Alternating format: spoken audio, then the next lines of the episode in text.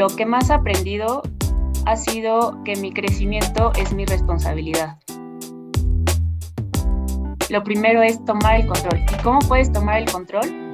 Planeando. Mujeres y Dinero con Gabriela Huerta. Yo soy Gabriela Huerta y en este episodio de Mujeres y Dinero me acompaña Cristina Morales Álvarez, directora de inversiones y análisis de Balmer. Cristina, bienvenida y gracias por acompañarnos. Muchas gracias, al contrario. Encantada de estar aquí. Nosotros somos los más encantados. Y bueno, como parte de tus labores en Balmex y como profesora en el ITAM, tanto de la carrera como la maestría, tú ves todo lo que se trata de crear y formar portafolios para las inversiones. Y para empezar esta entrevista, quisiera traer una cita que no tiene nada que ver con inversiones quien lo hacía, pero me suena mucho a esto y quiero que tú nos platiques por qué, si sí, si no, igual estoy equivocada. ¿Qué opinas al respecto? Y bueno, se trata de Napoleón Bonaparte, que dice que la razón por la que la mayoría de las personas fracasan es que intercambian lo que más desean por lo que quieren en este momento. ¿Tu opinión? Sí, así es. Y en el mundo de las inversiones y en general de las finanzas, hasta finanzas personales, lo vemos todo el tiempo, ¿no? Muchas veces la gente se deja llevar y es natural por el consumo inmediato, ¿no? Las cosas que queremos, esa, ese, esa ropa, esa joya que vimos, que queremos comprar. Entonces a veces con eso perdemos la perspectiva del ahorro, ¿no? Porque el ahorro finalmente es un sacrificio, el ahorro eh, quizá no nos hace sentir alegres o tiene una connotación positiva, eh, pero pues en, ese aspecto en las finanzas es muy importante. También para la administración de portafolios en particular, ¿no? Siempre hay que mantener la perspectiva del objetivo de los portafolios. Muchos de ellos tienen objetivos de largo plazo y entonces no dejarnos llevar por eh, las cuestiones del momento, ¿no? Sobre todo como como administrador de portafolios, a veces podemos caer en la tentación de, estar persiguiendo a los mercados porque salió una noticia en particular en el corto plazo. Entonces, claro, es natural y perfectamente humano que un portafolio manager, un administrador de portafolio se ponga nervioso, ¿no? Lo sientes en el estómago, pero siempre tienes que mantener esa perspectiva del objetivo del inversionista y del objetivo del portafolio que estás administrando. ¿Y cómo puedes hacerlo? Porque tú lo dijiste, es natural, o sea, sientes es, esa reacción de terror de, ah, escucho todo este ruido, estoy viendo las noticias. ¿Cómo puedes aprender a controlar esos instintos? Pues creo que tiene que ver mucho con la experiencia, ¿no? Por supuesto que eh, las primeras veces que administras un portafolio ya como responsable y tienes un momento de volatilidad en los mercados o en que los mercados de capitales tienen correcciones importantes, es, es, es cuando más te sientes nervioso, ¿no? Las primeras veces que te toca eso, pero creo que con el paso del tiempo y otra vez siempre conociendo al cliente, conociendo la naturaleza, los objetivos del portafolio, entonces, poco a poco vas viendo, ¿no? Otra vez esa perspectiva de largo plazo, de mantener la calma y una gran responsabilidad, por supuesto, de, los asesores, ¿no? De los asesores eh, profesionales de, de inversiones que le tienen que ayudar a los clientes a mantener esa calma, ¿no? Recordarles que hay momentos de volatilidad, que hay momentos en que los mercados tienen correcciones, pero que no deben dejar esa perspectiva de, plazo o esa perspectiva que tienen de su objetivo, de su inversión, de su ahorro, ¿no? Para mantener eh, la calma. Largo plazo, como mencionaste. Hablando de este largo plazo, tú tienes ya más de 16 años trabajando en Valmex ha sido como que el ITAM para allá. ¿Qué es lo que más has aprendido de esta experiencia?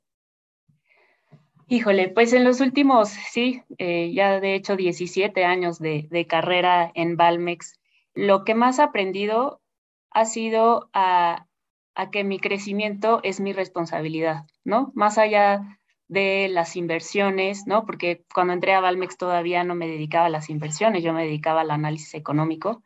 Eh, he hecho eh, varias cosas dentro de Valmex, pero mi aprendizaje principal, ¿no? En, mi carrera laboral es que es mi responsabilidad, ¿no? Y que ciertamente puedes encontrar quien te abra una puerta, quien te dé una monitoría, pero el trabajo principal es de cada uno de nosotros, ¿no? Es tener conciencia de que es nuestra carrera, que es nuestro crecimiento, que es nuestra responsabilidad estar aprendiendo cosas nuevas, acercándonos a otras personas, manteniendo el aprendizaje, buscando oportunidades, ¿no? Eh, y, y, que tenemos que ser muy conscientes en esa perspectiva de crecimiento y en tener un objetivo en nuestra vida laboral que queremos alcanzar. ¿Y cómo fue que tú te diste cuenta de esta realidad? Si te soy muy honesta, desde muy pronto eh, que, entré a Valmex, eh, yo, yo me puse el objetivo de un día ser parte de, del grupo directivo, ¿no? O sea, yo desde que entré dije, yo quiero, yo quiero llegar lejos, ¿no? Yo, yo quiero crecer, quiero aprender. Siempre he sido una persona muy ávida de conocimiento, de experiencia, muy participativa. Este, me gusta meterme en todo lo que puedo. Entonces, desde, ese momento me puse ese objetivo y sabía que me correspondía y que era mi responsabilidad y que era eh, algo que me tocaba a mí planear y seguir los pasos necesarios para que ese objetivo que me puse se volviera realidad, ¿no? Ciertamente con el apoyo de líderes o de mentores, pero que, que, no hay que dejar que, que tu carrera laboral te lleve, ¿no? Este, como el viento, sino que la tienes que tomar en tus manos eh, y, esa fue como la determinación que tuve desde que yo llegué. Buenísimo. Y de esto de vida de conocimiento, ¿cuándo fue que tú decidiste que querías compartir también el tuyo? O sea, ¿cómo fue que dijiste, voy a dar clases y en tu alma mater también parte del Grupo Val? Sí, la verdad es que yo siempre digo que lo traigo en la sangre, es, es parte de mi ADN. Eh, mi, mi, mi, mamá eh, fue maestra toda su vida eh, mis tías, mis primas, eh, está, he estado siempre rodeada de, maestros, de profesores. Eh, entonces, como que siempre traje esa idea de, querer compartir mis conocimientos, ¿no? No solo quedármelos para mí y ese crecimiento que, que tuve en mi carrera laboral y todo lo que fui aprendiendo sobre inversiones, que es básicamente la materia que doy en el ITAM, Administración de Portafolios. Es decir, ya lo puedo compartir, ¿no? Ya tengo suficientes conocimientos. Si, a alguien más le puedo dar algo, puede aprender algo de mí, eh, pues es, es, una increíble oportunidad y la verdad es que es algo que me encanta, es padrísimo. Sin duda es un esfuerzo, ¿no? Por cuestiones de tiempo, pero, pero la verdad es algo que, que disfruto muchísimo. Para mí es, es realmente un, un disfrute poder dar esa clase. Y platíquenos de algún alumno o situación que te haya enseñado mucho a ti. Ah, pues muchas veces em, he tenido alumnos que se dedican justamente a la administración de portafolios en instituciones diferentes, a lo mejor eh, me han tocado alumnos que trabajan en bancos, eh, en banca privada, ¿no? necesariamente en casa de bolsa como trabajo yo. Y, y, creo que a veces como profesor también uno tiene que ser muy honesto cuando no sabes algo, ¿no? A veces me han tocado alumnos que saben muchísimas cosas de algunos temas que a lo mejor yo no tengo tanto expertise porque no me he dedicado a eso específicamente y poder decir, eres el experto, ¿no? Tú eres el alumno, yo soy la maestra, pero platícanos. O sea, esa, esa pregunta a lo mejor yo no te la puedo contestar, lo puedo investigar y lo platicamos, ¿no? O sea, tener, tener esa, esa posibilidad de siempre eh, saber aceptar que algo no sabemos y que también podemos aprender de los demás, ¿no? En cualquier situación, no solo en una relación de maestro-profesor, sino también en una relación de mentor y mentí, ¿no? Eh, también siempre hay algo que se puede aprender. Y hablando de aprender, ¿cómo fue que aprendiste a manejar el dinero? Porque es un tema que en general a las personas a veces se les complica o les da como que miedo, lo ven como tabú y tú aparte del tuyo, te dedicas a esto, ¿no? Entonces, ¿de dónde salió esa inquietud? Pues más que inquietud, yo creo que también toda mi vida viví en una familia más o menos administrada. Eh, recuerdo muy bien a mi mamá con los sobres amarillos, ¿no? Donde ella dividía el dinero como que era muy estructurada, quizá no como yo, pero creo que mi primer aprendizaje fue en mi casa, ¿no?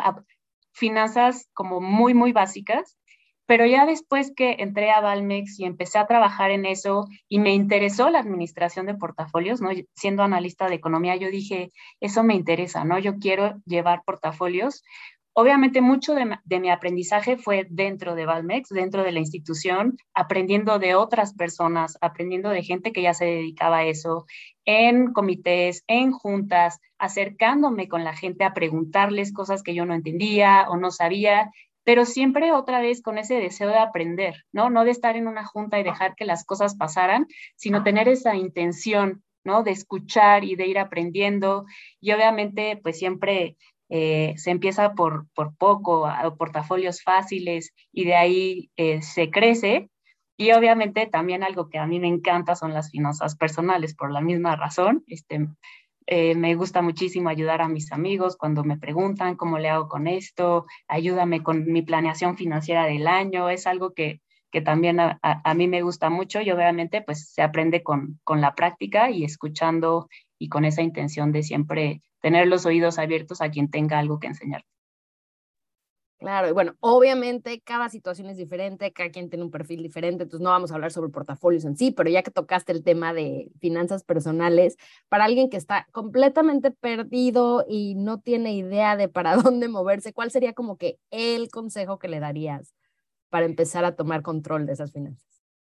Eh, creo que es exactamente el mismo del que hablaba con respecto a la carrera laboral, ¿no? Que no dejes que tu vida financiera te lleve, ¿no? O sea, lo primero es tomar el control. ¿Y cómo puedes tomar el control?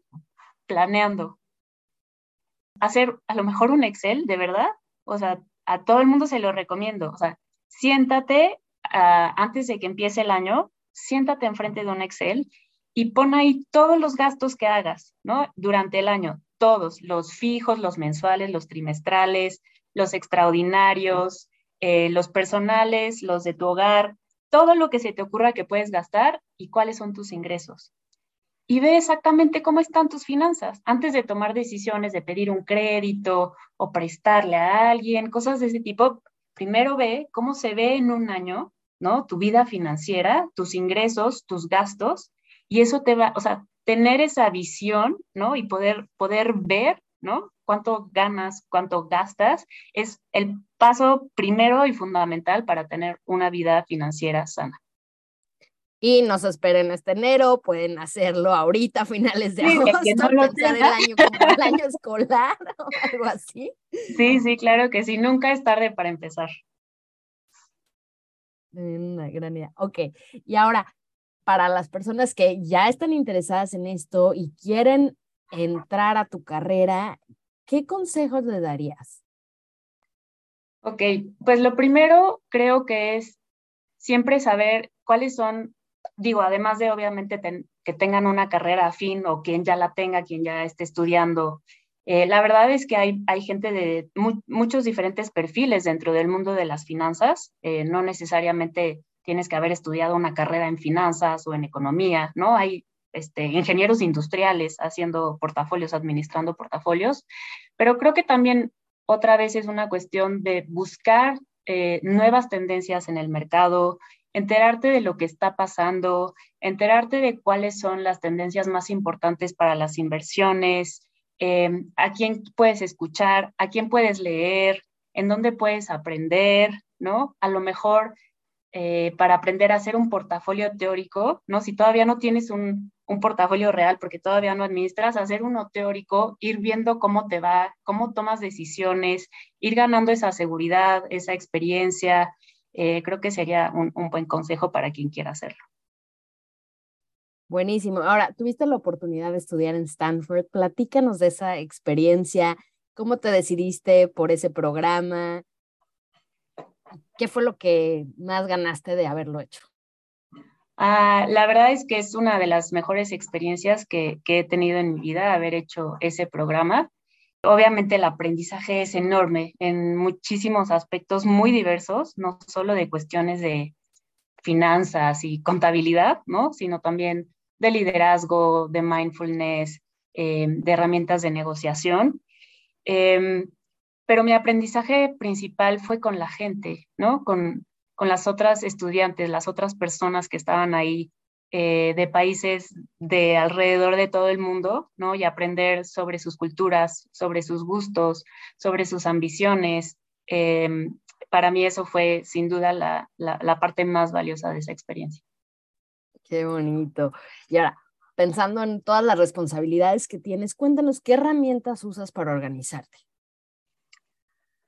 Pues la verdad es que eh, intento siempre eh, tener al menos una herramienta muy sencilla para ir siguiendo cada una de, de, las cosas que debo, ¿no? O de las diferentes cosas que tengo que entregar, más allá de un calendario en donde tengo todas mis reuniones, citas y demás, también uso pues algunas herramientas de tecnología de planificación no muy complicadas, sencillas, en donde justamente voy apuntando todo lo que tengo que hacer, todo lo que tengo que entregar, para cuándo lo tengo que entregar, porque efectivamente de pronto se van volviendo ya muchos temas, ¿no? Al mismo tiempo. Entonces, sí, sí hago uso de, de esas herramientas para poderle dar seguimiento a todo lo que hago. Súper. Y tocaste el tema de mindfulness. Entonces, aparte de esta organización tan meticulosa, ¿qué otras cosas herramientas prácticas, hábitos utilizas para tener este mindfulness? Pues lo primero es, eh, obviamente, la salud física, ¿no? O sea, y eso está totalmente demostrado, que es muy importante la salud física y está relacionada con nuestra capacidad de ser buenos líderes, ¿no? El tener un buen descanso, el hacer ejercicio, mantener una alimentación balanceada, todo eso está relacionado con nuestra capacidad de poder disfrutar el hoy y el ahora y estar conscientes de por qué hacemos lo que hacemos, estar conscientes de nuestros objetivos, de cómo lo queremos alcanzar.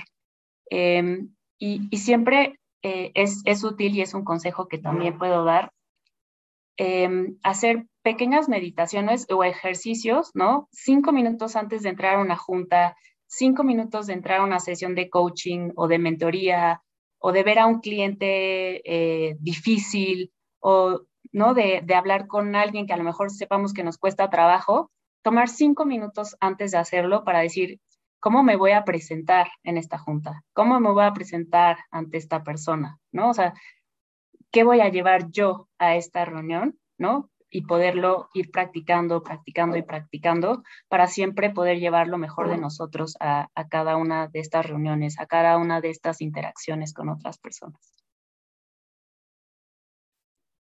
Bien, y retomando el tema de saber a dónde vas y qué es lo que estás haciendo, planear y tomar las riendas tú.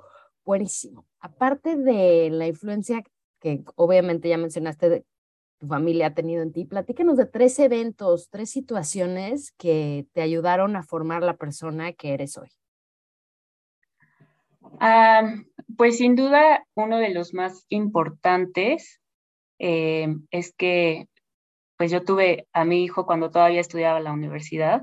Em, y eso, pues obviamente fue el evento más importante de mi vida, ¿no? En decir, yo tengo a alguien por quien tengo que salir adelante y tengo que echarle todas las ganas. No es nada más por mí, ¿no? Y yo sé que todas las personas que, que tienen hijos pueden identificarse con esto. Ya no soy nada más yo, ¿no? O sea, ya todo esto tiene otro sentido porque hay alguien más por quien lo tengo que hacer. Yo era muy joven, tenía 20 años, eh, pero dije, adelante, ¿no? O sea, y, y voy a hacer todo, todo por, por él. Entonces creo que esa sin duda pues fue un, un evento muy, muy relevante.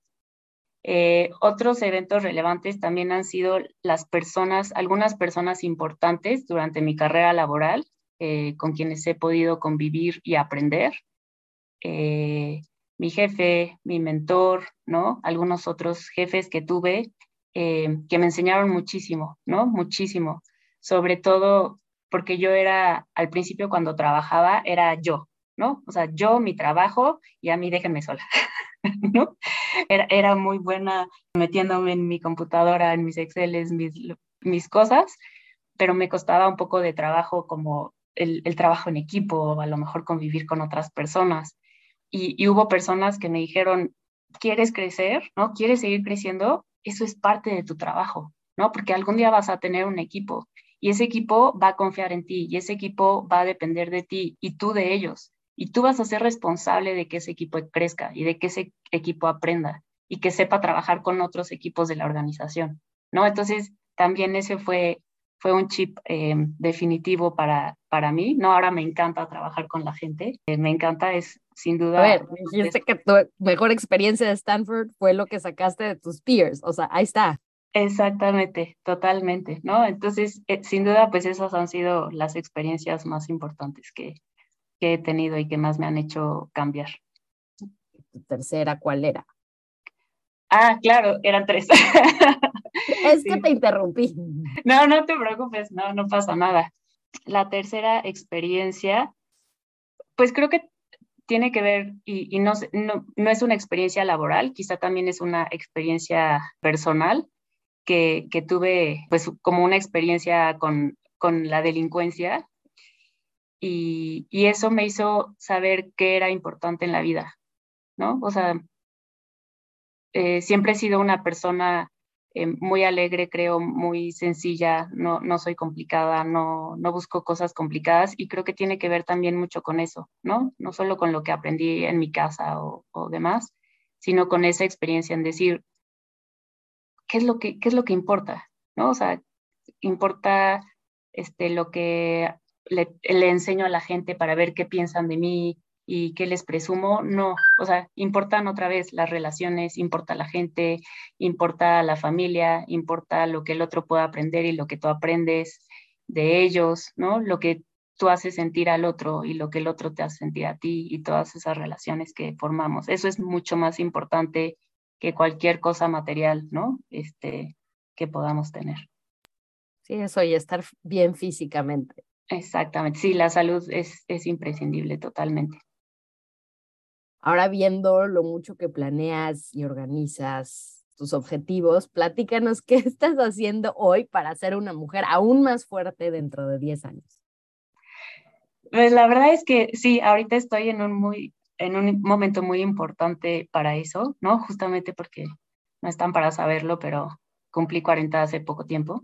Y entonces fue ese plantearme decir, ¿qué viene hacia adelante? ¿No? O sea, hacia atrás me encanta lo que tengo, me encanta mi familia, me encanta mi trabajo, me encanta todo lo que he aprendido, pero ¿qué más? O sea, ¿qué hay hacia adelante? Hay muchísimas cosas. Estoy fuerte, ¿no? Como decías, tengo salud, eh, tengo muchos conocimientos, tengo experiencia, lo que viene hacia adelante para mí es seguir creciendo, seguir aprendiendo. Yo en eso no me detengo. Eh, seguir aprendiendo sobre nuevas tendencias de los mercados, seguir aprendiendo sobre nuevas tecnologías y sobre todo seguir buscando oportunidades también para enseñar, ¿no? O sea, para, para transferir ese conocimiento, para ayudarle a otras personas, ayudarle a otras mujeres a que crezcan en sus carreras laborales, que si hay algo que, que yo le puedo ayudar eh, a mujeres, a, cual, a, cualquier persona, a cualquiera de mis colaboradores, ¿no? Para que tengan una mejor carrera, una mejor perspectiva, pues eso sin duda para los próximos 10 años es algo muy importante para mí. Buenísimo. Y ahora hablemos de sesgos. Como mujer, joven, mamá joven, etcétera, seguramente te has enfrentado a algunos sesgos conscientes o inconscientes por parte de autoridades, clientes, etcétera. Platícanos de alguno que te haya sonado más y cómo fue que hiciste para superarlo. Sí, creo que, como dices, es algo natural, ¿no? Para todos, ¿no? Incluso para nosotras también tener esos sesgos. En algún momento de, mi carrera, eh, que además me veo joven, ¿no? Este, me, veo más joven de lo que soy sí en, algunas ocasiones sentía que, que, me percibían como, ¿tú qué vas a, decirnos a nosotros? ¿no? O sea, ¿tú qué vas a venir a decirnos? Eh, eres mujer, te ves súper, te ves muy joven, ¿no? Y me lo decían, ay, pero tú eres una niña, ¿no? Yo hablándoles de economía y las perspectivas y entonces la inflación. Y solo me decían, ay, pero te ves tan niña, ¿no?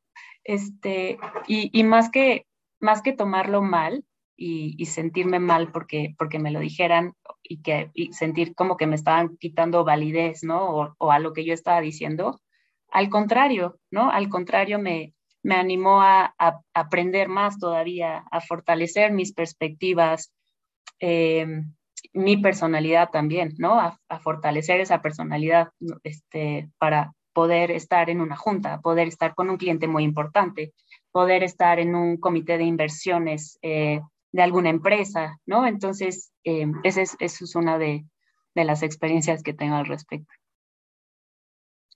Genial, tomar lo bueno y seguir avanzando. Así es. En temas más light, ¿cuál es el personaje ficticio, ya sea de un libro, cine, televisión, con el que más te identificas y por qué?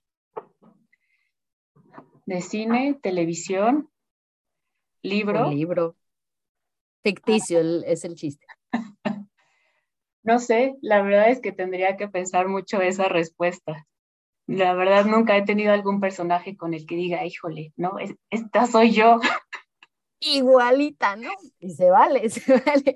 Entonces, platícanos de algún libro que haya sonado de una forma especial para ti. Eh, la verdad es que eh, el, libro que sonó, y te, y te voy a explicar por qué, más que porque me haya identificado, porque no para nada, fue Crimen y Castigo. Y, la importancia de ese libro para mí es que gracias a ese libro empecé a leer. Yo era de esas personas que en la secundaria te dejaban leer, híjole, lo sufría, no me gustaba, la verdad es que no, no me gustaba.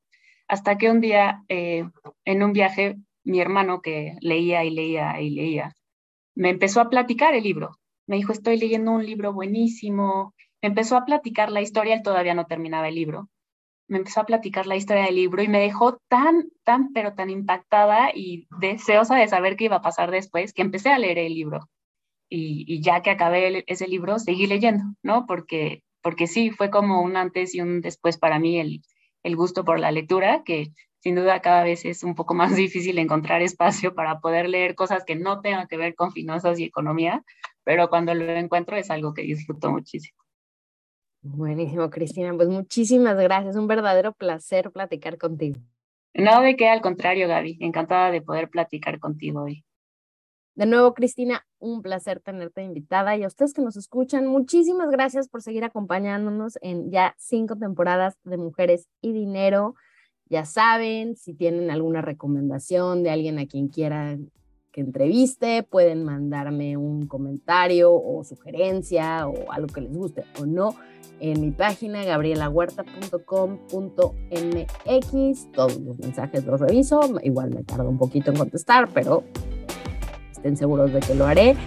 Esto fue Mujeres y Dinero, yo soy Gabriela Huerta y hasta la próxima.